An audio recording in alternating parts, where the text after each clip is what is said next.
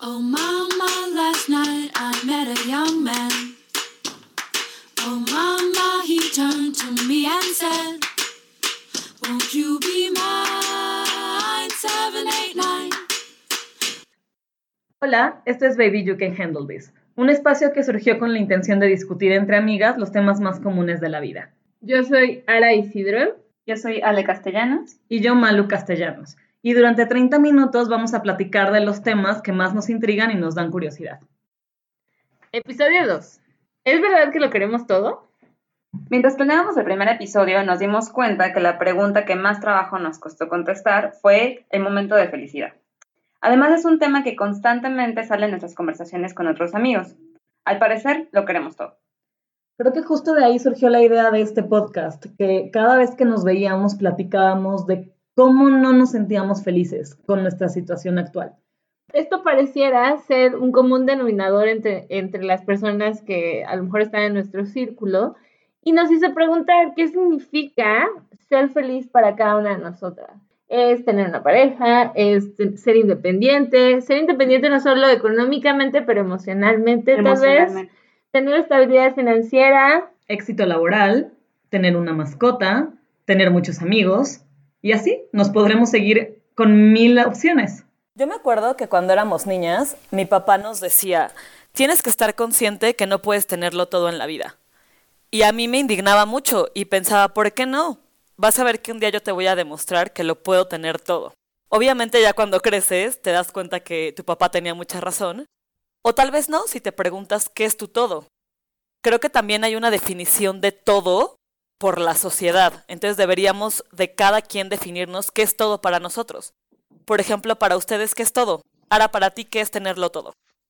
Bueno, para mí creo que todo es tener como lazos seguros con mi familia, eh, tener un trabajo, eh, tener una pareja, poder ser independiente, eh, no solo económicamente, pero también mentalmente. Y bueno, la lista puede ir creciendo. Entonces, yo creo que el tema es súper complejo pero lo más importante es que todos, como tú mencionaste, creo que queremos diferentes cosas y también tenemos tiempos diferentes. Entonces, por ejemplo, hoy día yo sé qué es lo que quiero tener, pero es muy diferente a lo que quería tener hace dos años, hace cinco años. Y eso tiene que ver muchísimo con en dónde estás en tu vida. Y yo creo que, como dices, el tema de la sociedad, a mí en un momento sí me impactó como debes tener como la pareja, el trabajo, ya tienes que casar, o sea, sí, sí me pegó. Hasta que dije, o sea, no, pero no creo que todas tengamos ese momento de poder decir, ya, me separo y entiendo qué es lo que quiero. Eh, no sé, Ale, ¿tú, ¿tú qué piensas? Pues, o sea, creo que cuando estábamos planeando este episodio nos empezó a costar, nos costó mucho trabajo también, porque son varios factores los que definen qué es lo que somos felices. Y, estaba pensando, ah, cuando estábamos chavitas, yo me acuerdo, una amiga, eh, cuyo nombre no voy a mencionar ahorita, hasta que tengamos autorización para mencionar su nombre. Eh, en la prepa, ella tenía una forma de pensar muy rígida, ¿no? Entonces, ella quería casarse a los 25, quería tener hijos a los 27, y para ella eso representaba como la felicidad plena, tener casa, este mamá van, hijos y todo muy, muy chavita. Pero piensa que, o sea, cuando nosotras íbamos en la prepa, esa era la felicidad que se definía para personas de nuestra edad. Esa era la felicidad que se definía, correcto. Entonces, eso se definía como felicidad para las mujeres de clase media, eh, como nosotras, ¿no? Con cierto nivel de educación.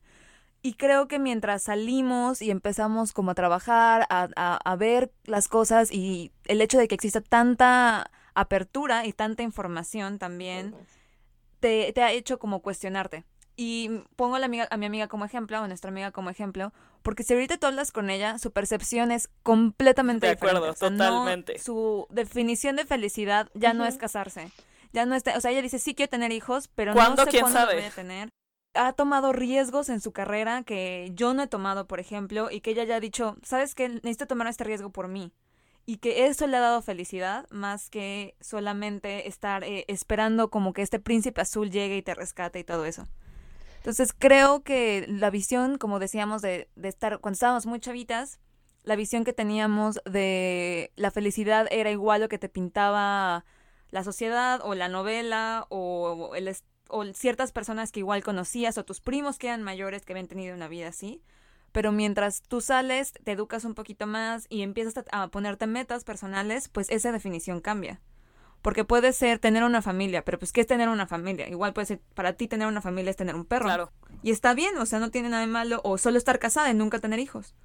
¿No? O no casarte y tener hijos. Pero no les, O- o, sea, per- perdónale, pero no les pasa que a No, veces, sí. o sea, la, la sociedad en algún momento nos juzgan. O sea, siento que el tema de, de, de, de este- el tema de que nos juzgan es muy importante eh, y nos marca. Sí, O sea, total. y no te juzgan, te, te ponen cosas, te, te ponen líneas, te ponen reglas, te- pero eso es con todo, o sea, no solo con felicidad, sino hay una belleza de estereotipo, hay un éxito de estereotipo, todo, o sea, está muy difícil. Exacto. total. Y cre- creo que la sociedad, aunque antes sí era un poco más estricta en lo que una mujer tenía que hacer, o sea, yo ahorita solo hablo de ejemplos como mujeres, pero creo que ahora lo que más afecta, igual podrían ser como las redes sociales, que presentan una imagen de felicidad completamente real. Y Que perfecta, la gente ajá. decide postear lo que y perfecta, deciden postear su perfección y nunca la imperfección. Entonces, ¿tú crees que la persona, eh, la modelo que subió algo es perfecta, es guapísima y su vida es perfecta? Claro. Entonces tú dices, yo soy un fracaso porque no tengo todo eso. Sí, de acuerdo. O sea, como Y- que nos basamos en otros para medir nuestra felicidad. Y eso yo creo que es lo más triste y lo más preocupante. Porque todo, justo estamos viendo y comparándonos con Instagram y con Facebook. No estamos comparando, alguna vez había leído o escuchado, no me acuerdo bien, que decía, el problema o la depresión se da porque estamos comparando nuestra realidad con las redes sociales del otro. Y entonces es cuando te viene como el down muy cañón. Porque justo lo que la gente postea en redes sociales es perfección. O es felicidad o lo que llamamos felicidad establecida y la comparas con tus momentos de depresión. Y está cabrón. Pero ¿qué pasa cuando te haces, eh, no sé si a ustedes les ha pasado, pero a mí me ha pasado, que voy por la vida y voy y tengo trabajo y tengo que hacer esto y esto y esto, y también tengo la pareja y tengo que mantener una relación estable y sana, y también tengo que ir a hacer ejercicio, y también tengo que comer bien, y también tengo que ir a la familia, y tengo que tener a mis amigas, o sea, eh, hay como demasiada presión. O sea, yo a veces que me siento exhausta y digo, ¿sabes qué? O sea, necesito un break. Ahora, eso luego me pone a pensar y digo, pues sí, pero es el precio que tengo que pagar si realmente quiero llevar ese estilo de vida. Quiero, ese es para mí un todo, mi todo. Entonces yo creo que hay veces que nos hace falta hacer, tomar un paso atrás y decir, ok, las cosas no son de gratis y no puedes tener todo. Me queda también súper claro lo que te decía tu papá de, güey, o sea, no lo vas a tener todo. ¿Por Totalmente. qué? Porque Era muy que sabio mi papá. eh, justo ayer una amiga me estaba diciendo como, es que el, el, el perfil o el momentum, no es cierto, ¿cómo digo esto? Como el modo de la vida es justo buscar ese equilibrio entre todas tus partes para ser feliz. O sea, no lo vas a tener todo, es- vas a tener que mover eh, y a veces va a estar alta, el, alto el tema familiar, bajo el tema monetario, no sé, alto el tema monetario, bajo el autoestima, no sé, o sea, es un balance. Y entonces yo creo que el tema de poder manejar esas emociones es donde nos causa estrés y a veces nos hace sentirnos hasta la madre y decir, güey, quiero tirar la toalla. Y simplemente ten- entender que tienes que pagar un precio y tú pones el todo. Porque hay Exacto. gente que dice, es que, güey, o sea, yo no quiero estar peleándome, por ejemplo, con una empresa que me está pidiendo ABCD y digo, ¿sabes qué, güey? Esto no es un trabajo para mí. Ok, tú estás decidiendo ajá. dejar a un lado el estrés laboral por tu, no sé, sanidad Por tu, mental. ajá, por tu paz mental. Claro. ¿Qué es lo que esta amiga de nosotros, de nosotras hizo? Dijo, güey, estás o hasta Luisa la hizo madre. también. Exacto. Que estás hasta la madre de, de cumplir ciertos como, como perfiles y dices, ¿sabes qué, güey? I'm done". estándares. Pero está cañón Ya, porque, o sea, eh, eh, sobre todo en el tema del trabajo, que justo como dice Ala, es algo que yo decidí hacer, está muy cañón porque sí tienes como comentarios de gente de, oye, pero te pagan bien, tu jefe es buena onda, hay buena relación O sea, laboral. yo se lo dije a mi Exacto. hermana, Ale, Ale me lo dijo. Yo se Y era como, Tuvimos esa discusión ella. y yo. güey, pero es que eso no es todo. O sea, que me paguen bien, que tenga un buen horario, entre comillas, perdón, pero no lo es todo. Y es bien difícil porque, o sea, tristemente esta vida se rige totalmente por el dinero y materialmente. Entonces, estar en un, no, perder esa estabilidad económica es muy fuerte. Obviamente yo después de varios meses lo agradezco un poco, pero también ahorita ya me entra el estrés, así de, ¿qué voy a hacer? O sea, ya voy a cumplir un año sin trabajar, ¿qué voy a hacer? Necesito dinero, ¿sabes? O sea, necesito dinero, igual y como dicen, está mal pensarlo, pero para mantener cierto estilo de vida que tienes, que está socialmente bien visto también, o sea, es muy complejo, la verdad es que el tema es muy complejo, Es que. Ajá. ¿sí? Ah, sí. Lo que yo creo es esta parte, cuando decimos que lo queremos todo o que el, el ejemplo que estaba diciendo Ara de estoy exhausta porque tengo que tener, mantener o trabajar mis relaciones con mi familia o mis amigos o el trabajo y lo que sea, creo que se trata de entender de que vas a tener lo que estés dispuesto a hacer, ¿no? O sea, el- vas a, A trabajar. obtener lo que tú estés dispuesto a trabajar. Entonces, eso significa, si estás dispuesto a trabajar tus relaciones personales con tus papás o con tu hermana, con tu pareja, vas a tener una relación bonita, o sea, una buena relación y una relación estable, pues con tus, con tu familia o con tu pareja. Claro, Si tú decides eh, eh, em- poner de tu esfuerzo y en tu mente en tu trabajo, en un trabajo que te apasiona, que te hace feliz, y ahí está la importancia de trabajar en los que te gusta, porque al fin y al cabo te vas a tener que chingar. O sea, claro, que parar todos totalmente, para hacer eso. a las 6 de la mañana y hacerlo, ¿no? Entonces, eh, si tú estás dispuesto a poner tu, poner tu mente, poner tu corazón o poner tu, tu, tu tiempo en algo, pues va a ser algo que te va a regresar. Eh, Claro, eh, totalmente. vas a tener un resultado final, ¿no? Que te va a regresar. Lo el- mismo es lo de, eh, hay que hacer ejercicio, ah, pero es que hay que hacer ejercicio, pero es, no el, el tengo que hacer ejercicio porque, ah, o sea, tengo que estar buena o algo así, sino es como, yo tengo una relación con mi cuerpo y yo de esta forma nutro mi cuerpo, nutro mi, mi vida y e- etcétera, ¿no? Y así yo tengo una relación conmigo, porque punto el ejercicio o el skincare, como un, o sea, un ejemplo, el, el ir al doctor y hacerme Claro. chequeos médicos, esa es tu relación que tú Contigo. tienes con tu cuerpo, que tú trabajas contigo para que tú, tú estés De bien. acuerdo. Pero lo que pasa es que nada, o sea, yo creo que lo que mi papá nos quería decir, como de no lo vas a tener todo, es más que las cosas no llegan gratis. O sea, nada te va a caer del cielo. Nada va a llegar y te va a decir, ay, reina, pues, pues, ay, ¿qué crees? Aquí ya te llegó el contrato Ajá, millonario porque existes. existes. Exacto, sí. ¿No? Ajá, eso nunca va a pasar. Va a ser un proceso en el que tú tienes que trabajar por esas cosas y a la misma proporción que tú trabajes, se te va a regresar. Sí, de acuerdo. Entonces, eh, creo que una de las áreas en la que hemos tenido mm, dificultad, o personalmente yo he tenido dificultad, y creo que mi hermana también, ahora también lo mencionó en el episodio pasado, era como que nunca nos preguntamos qué quiénes éramos y qué queríamos a una edad joven como para tomar una decisión en nuestra Y carrera. de construir esa para forma llegar ahí. Y construir y sentirte cómodo y satisfecho con el trabajo que haces todos los días. Porque, o sea, yo puedo decir, mi hermana tiene su ejemplo, que igual ahorita habla, o ahora tiene un ejemplo suyo también, pero para mí, yo estudié ingeniería química, ¿no? Pero yo estudié ingeniería química literalmente por cosméticos. Porque yo quería estar en la industria de cosméticos, crear cosméticos, eh, revisar fórmulas, texturas, colores, porque a mí eso me encanta, o sea, yo sé que igual, o sea, no, una vida sin cosméticos sí se vive, o sea, no es, un, no es algo necesario.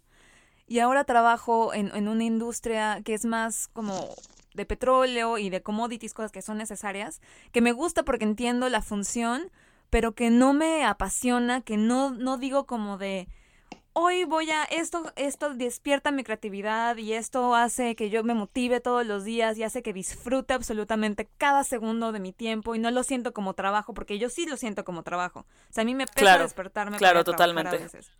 O sea, hay días que digo como de, ya no quiero estar acá. O sea, ya me quiero a mi casa y no hacer Sí, nada, de acuerdo. ¿no? Entonces creo que ese, eso es lo, lo importante. Eh, Está también. chistoso O sea, lo que dices porque siento que yo creo que todas tenemos una historia así. En mi caso, por ejemplo, yo soy actuaria y yo recuerdo perfectamente que yo decidí estudiar actuaría porque quería ganar mucho dinero. Obviamente lo veo Exacto. en perspectiva 10 años después y digo, ¿por?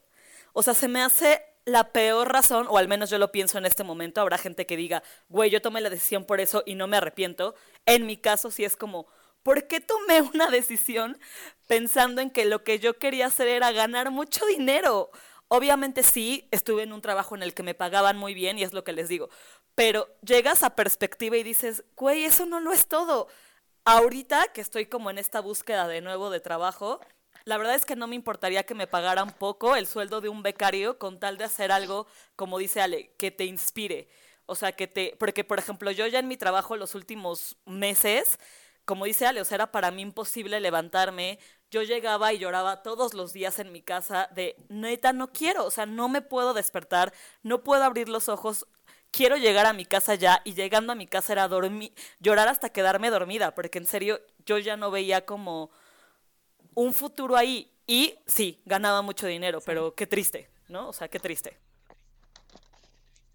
Sí, o sea, para mí el tema creo que siempre ha sido un poco tal vez complejo por cómo crecí. O sea, para mí el tema familiar es súper, súper importante. El tema de relaciones personales es como la parte clave en mi vida. Entonces, para mí siempre la búsqueda de la felicidad ha recaído más en ese tema personal que en la carrera. O sea, sí, a mí en la carrera, o sea, soy ingeniera química, me gusta, eh, creo que no, no sabía bien lo que quería hacer. Eh, hubo un momento que quise hacer o enfocarme en la cerveza, pero no era algo que yo estaba como dispuesta a, hacer, porque soy muy así. Hay veces que en temas se me ocurre algo y soy como una, como un cerillito, ¿no? Entonces prendo la, la mecha o la flama, pues, y se apaga y ya. Eh, y se me fue, ya llegó otra cosa que me inspiró y así, entonces soy muy dinámica en ese sentido, pero para mí eh, la, la, la, felicidad siempre la ha llenado más la parte emocional, eh, la parte de relaciones personales. Entonces, para mí ha habido momentos en que ha, ha pesado más mi relación, por ejemplo, eh, de puta, ya troné con este güey, ¿y por qué? Y entonces me voy, me iba a, a pensar en, en todo lo que yo pude haber hecho, o sea, a mí me consumía muchísima energía el pensar que había hecho bien o mal en una relación. Y cuando troné con alguna persona no hace mucho tiempo y me causó tan, tanto, tanta pérdida de energía, eh, eh, todos los días en pensar que hice mal, por qué lo perdí, eh, etcétera, etcétera, pero a la vez es algo que a lo mejor perdí, pero al final hizo que me diera cuenta que las cosas no son de gratis, que si uno quiere, digamos, recibir, tenemos que dar y tienes que dar de calidad. Y, y entonces a mí sí me enfocaba mucho eso, o sea, me, drena demasiado y ustedes lo saben, ¿cuántas veces no les he hablado histérica de, güey, estoy llorando, no puedo? Y me olvidaba y al trabajo lo sacaba y sacaba el mínimo y con mi familia a lo mejor estaba bien. Entonces hubo un día que me di cuenta que no, pues, no podemos tener todo, o sea, un día eh, estoy súper hype con mi pareja y otro día, y en ese mismo momento este que me da el carajo en, en otro lado, no sé, sea trabajo o, o sea familia, pero siento que es un vaivén de emociones, literal. Sí, totalmente, siempre. Entonces, el tema es buscar el equilibrio. Y, y creo que eso es lo que dice es súper importante, es que diferentes personas, lo que tú defines como qué es lo que te llena de felicidad, lo que te, lo que te hace sentir pleno, son, son diferentes cosas. O sea, yo podría decir que yo creo que, por ejemplo, con mi familia tengo una relación muy bonita. Y con mi hermana y con mi mamá tengo una relación súper estable y súper bonita y con mi papá también, nos llevamos súper bien, no hay problemas entre nosotros. Entonces, es como esa parte la tengo siempre súper estable. Sí, segura, exacto. Y siempre segura y, y, y está como ya en, nuestro chip nutrirnos y darnos cariño y todo eso, o sea, como que no es trabajo. No. Eh, pero, o, o, mi, y mi pareja sí me pesa, pero nunca o sea, sí me pesa, pero creo que nunca me ha pesado tanto, o mis relaciones no me han pesado tanto por tanto tiempo como ahora. O sea, ahora sí. Sí, de acuerdo. Como la parte emocional, si tiene un problema familiar o si tiene un problema con una pareja, la drena muchísimo. Y a mí no, o sea, siento que eso lo logro manejar diferente. Pero porque somos diferentes personas, ¿no? Claro. Y a mí el trabajo ahorita me está drenando, pero me drena. Totalmente. Y ahora es ah, como de get it done. O sea, solo sácalo, listo, bye. Exacto. Pero cada persona es diferente. Porque sabes que creo que ah, y ahí me dicen si, si estoy mal o qué piensan, pero yo siento que hay personas que trabajan y hacen de la vida su trabajo. Ah, claro, totalmente, Ajá. muchísima yo gente. hoy día, Claro. hoy día yo no siento que estoy en esa posición. O sea, yo no vivo por mi trabajo, Sí, claro. Sí, no. no, yo me tampoco. queda claro, y no quisiera llegar a un momento que eso sucediera. Sí, Pero de acuerdo. Existen personas que sí, y para ellos es esa felicidad, pero lo mismo creo que es el momento. A lo mejor en ese momento para ellos es como, sí, pum, quiero ser exitoso, lo son, y luego qué. Y esa, eh, eh, mi conclusión en este comentario era como, lo más importante es, te- eh, es entender cuál es tu objetivo en ese momento de tu vida. ¿Y qué te Claro. motiva? ¿Y qué te motiva? ¿Cuál es tu driver? O sea, ¿qué, te, qué hace que te Total, muevas? porque si no, o sea, siento que gastas demasiada energía y vas como una, una hoja en el aire. Y vas como, ah, pues ya me llevo Como para un zombie. Como un zombie, totalmente, y es En- muy triste. Entonces, la idea, exacto, la idea es solamente sé consciente de lo que quieres. Sabe- o sea, esa sería mi recomendación. Sé consciente, trabaja por lo que quieres, nada es de gratis. Y de haz gratis. como, apláudete tus logros. Sí, Porque si no nos Exacto, porque nadie te los va a aplaudir. total, nadie si- te los va a aplaudir más a que tú. aplaudir. De Correcto. acuerdo. Si no, nos, si no nos reconocemos con lo malo y lo bueno, güey, el estrés nos va a llevar a ser infelices o sentirnos infelices todo el tiempo. Entonces siento es como los pequeños logros, aplaudirlos, move on, porque las cosas siguen cambiando. Lo que yo le quería preguntar a Luisa es que Luisa, a diferencia, por ejemplo, de Ara y mío, Ara y yo llevamos en el mismo, en la misma empresa por siete años ya, o sea que es un rato. Luisa ha cambiado de trabajo dos veces y la razón por la que cambió de trabajo, ella nos puede decir más, es porque litera- literalmente ya no era feliz en ese lugar. Entonces, eh, algo que igual nos serviría escuchar es cómo te das cuenta que alguna situación, o sea, es un ejemplo laboral, pero puede aplicar para pues, una relación, para una pareja. Eh, ¿Cómo te das cuenta que en la situación en la que estás ya no eres feliz? ¿no? sí. Y cómo, cuánto trabajo te costó tomar la decisión que decir, ok, voy a tomar un riesgo, tal vez de no tener dinero, de no recibir este sueldo, pero para y eh, pero la, el resultado va a ser mi paz. Sí, mental. O sea, E- ¿cómo Está, es proceso? complicado. O sea, yo creo que darte cuenta de que no eres feliz está difícil porque es justo lo que decimos, ¿no? Socialmente y mecánicamente estamos programados para despertar, trabajar y si tienes novio, pues estar con tu novio y así. Yo creo que en mi caso, la verdad es que el primer trabajo era más por un crecimiento profesional que yo quería, que por la empresa pues no me podía dar porque no era un área muy enfocada a mi carrera. En el caso de la segunda, yo creo que ahí fue más choqueante porque sí era totalmente relacionado con mi carrera, sí tuve un crecimiento profesional relacionado con mi carrera y todo, pero yo creo que el, el- el reality check es, te digo, o sea, yo lloraba todos los días, estaba de malas todo el tiempo. Para mí, parte fundamental en mi felicidad y en mi estructura siempre ha sido mi familia y mis amigos. O sea, yo creo que justo lo que dicen ustedes, que hay que trabajar las cosas. Yo con mis amigos trabajo mucho las cosas. Yo sí soy una persona que, pues como que los busca, pero me gusta que me busquen y platicamos mucho. Entonces, cuando la gente me decía, oye, güey, ¿qué pedo? O sea, estás de malas todo el tiempo. Y tengo dos razones por las cuales dije, ok, tengo un problema. La primera fue que conocí al novio de uno de mis amigos más cercanos. Algún día fuimos a cenar y nos conocimos y bla. Después tuvimos una reunión en mi casa y este güey me confesó que la primera impresión que tuvo de mí era que era una persona súper negativa. Y dije, fuck, o sea, yo creo que nadie quiere que la primera percepción que tengan de uno es que siempre está peleando, que está amargada o que es negativa. Me pegó un poco. La verdad sí fue Sí, como... totalmente. Ah, ok. Y después fue que estuvimos en Houston, mi mamá, Ale y yo, y estábamos comiendo, y las dos fue como, oye, vamos a tener una intervention, queremos hablar contigo. Sí, me acuerdo, me acuerdo Y perfecto. fue sí. como, no sabemos qué hacer contigo, estamos súper preocupadas, estás de malas todo el tiempo, lloras todo el tiempo, te ves sin energía, y mi mamá, te juro, tenía una cara de angustia que me decía, es que no sé cómo ayudarte. O sea, no sé qué hacer para ayudarte. Sí, me acuerdo. Y me rompió el corazón, ¿sabes? Porque es como, O sea, la gente que me quiere y que es cercana a mí y que me conoce, está notando, ya no es algo que solo siento yo, es algo que estoy reflejando y que los demás notan. Y ahí fue cuando dije, Luisa, tienes que hacer un cambio, ya no puedes seguir así, porque ya no te afecta a ti, le estás afectando a los demás, a la gente cercana y a tu círculo cercano, y eso no está padre. Y fue ahí cuando dije, ¿sabes qué? Bye. Sí, O sea, bye, cambio de switch, tienes que hacer algo. Y justo me estaba acordando el cumpleaños de Ara de este año.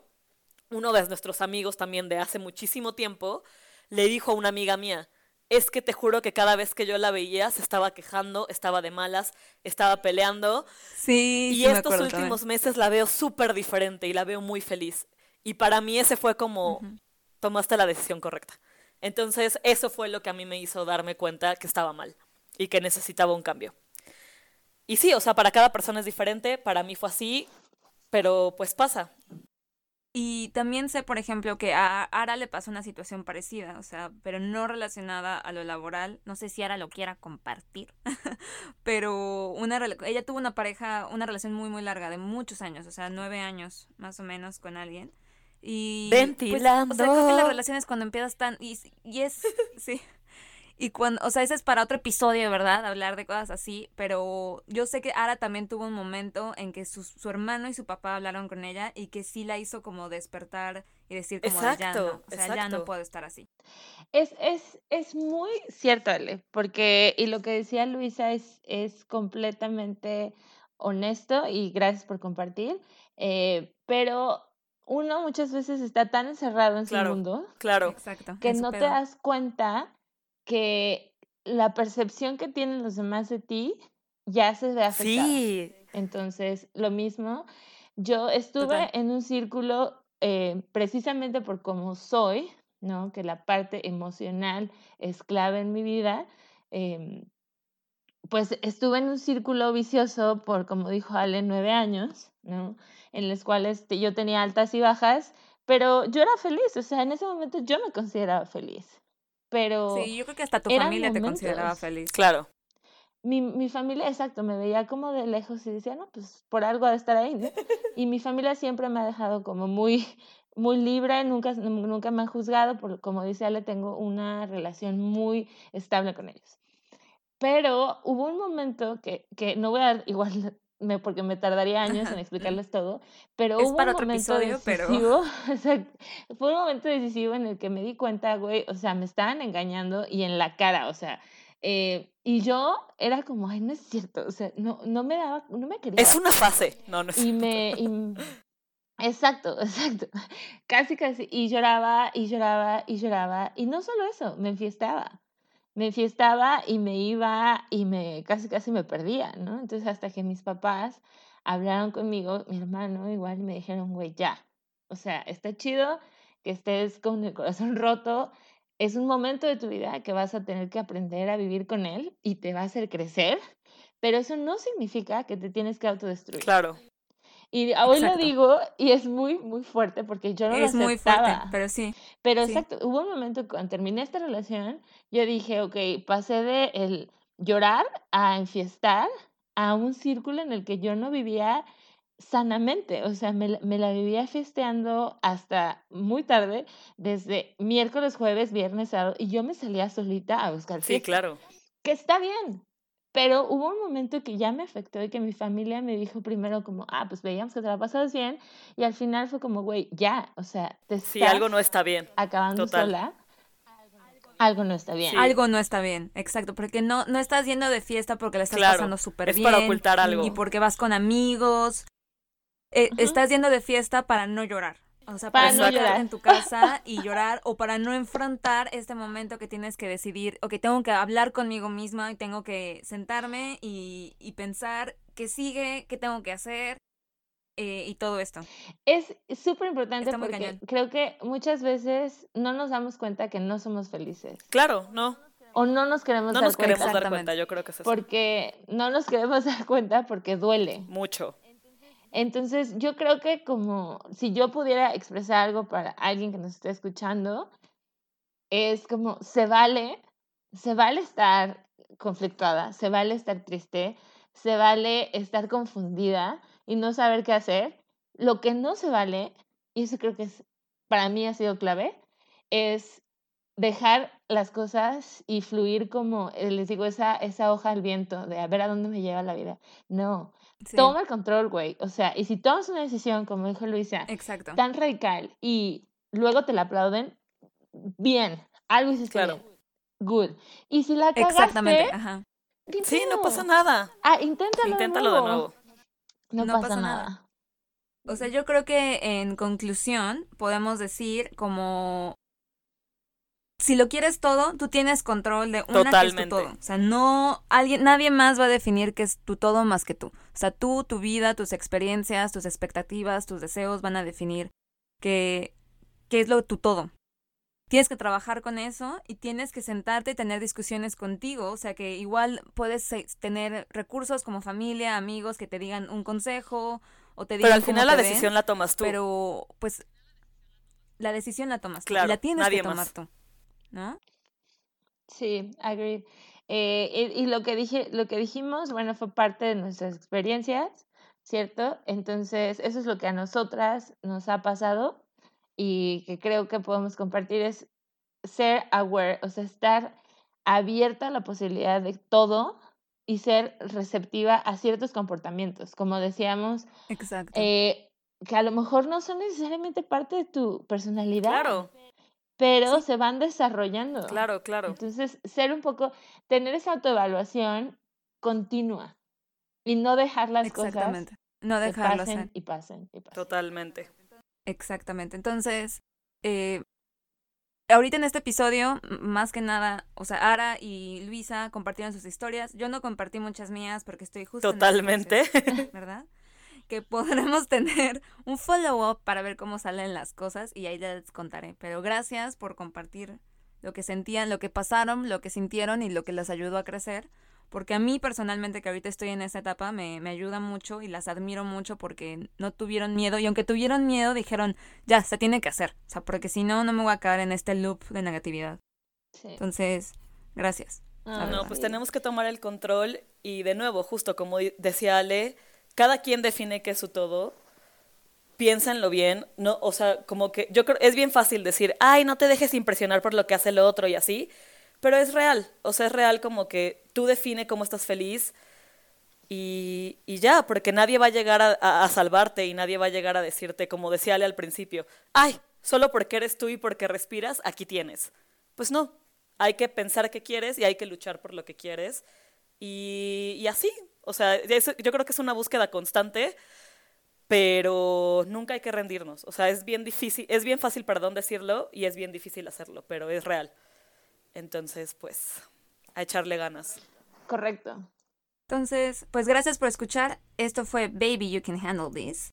Eh, les dejamos el link de todas nuestras redes sociales que ahorita solo tenemos Instagram, pero pues poquito a poquito. Eh, todo es- va a estar en la descripción del episodio y nos pueden dejar comentarios en nuestro correo que van a ser las iniciales, todo está ahí. O en el Instagram también y nos pueden Muchas seguir. gracias. Besos. Besos. No- Nos vemos pronto. Bye.